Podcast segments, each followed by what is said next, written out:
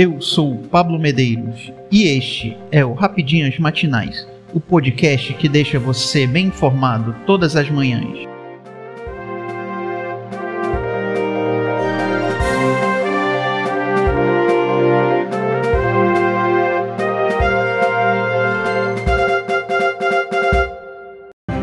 Hoje, 13 de junho de 2022, vamos às principais notícias.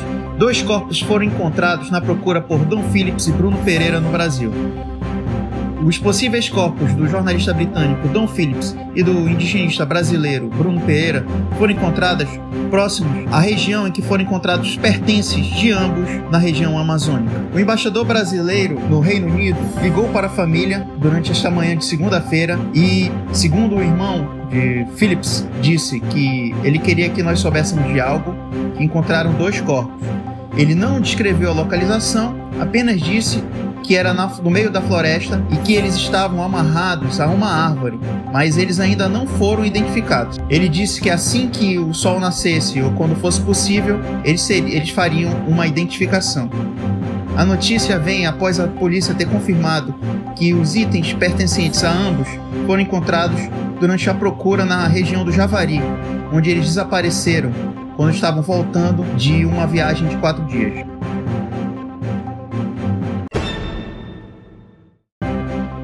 Inadimplência e endividamento freiam o crescimento da economia. A retomada da economia com o arrefecimento da pandemia de Covid-19 trouxe uma aceleração da inflação e, com ela, inadimplência e endividamento maiores para famílias e empresas. Os problemas, ao mesmo tempo, impedem um crescimento maior do produto interno bruto, PIB, o que resulta em um menor consumo e no adiamento dos planos de investimento.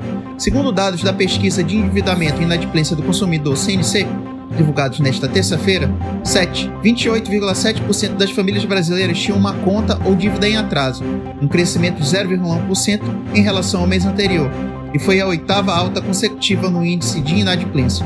Já o, já o percentual das que estão endividadas, ou seja, têm dívidas em atraso ou não, ficou em 77,4% em maio, abaixo dos 77,7% de abril, interrompendo três meses de altas mesmo com a queda, a taxa ainda é superior à de maio de 2021, 68%. A quantidade de familiares que não terão condições de pagar suas contas em atrasos também caiu de 10,9% em abril para 10,8%.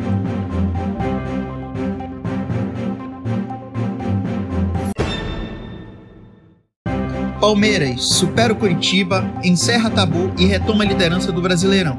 O Palmeiras venceu o Curitiba por 2 a 0 neste domingo 12 pela 11ª rodada do Brasileirão e retomou a liderança do campeonato. Com o resultado, o time paulista chega a 22 pontos, um à frente do arquirrival Corinthians, que havia triunfado no sábado e dormido na ponta da tabela.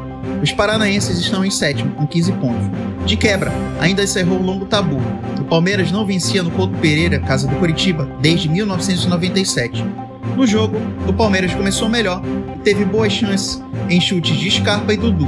Aos 22, Dudu recebeu o passe na entrada da área após escanteio e bateu no canto para fazer 1 a 0.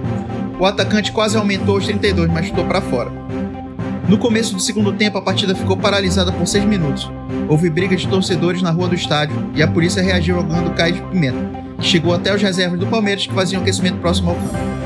Após o reinício, o Everton foi exigido em finalização de Adrian Martins. Aos 18, o Palmeiras encaixou um contra-ataque mortal. Zé Rafael abriu para Gabriel Verón, que tocou de primeira para Rony, só empurrar para o gol. O meia Tony Anderson foi expulso, complicando as chances de reação do Curitiba. Nos minutos finais, o Palmeiras marcou duas vezes, mas ambos os gols foram anulados por impedimento. E o Curitiba teve uma grande chance com Cleiton, mas o Everton fez ótima defesa. Eu sou Pablo Medeiros e este foi o Rapidinhas Matinais, o podcast que deixa você informado. Até mais.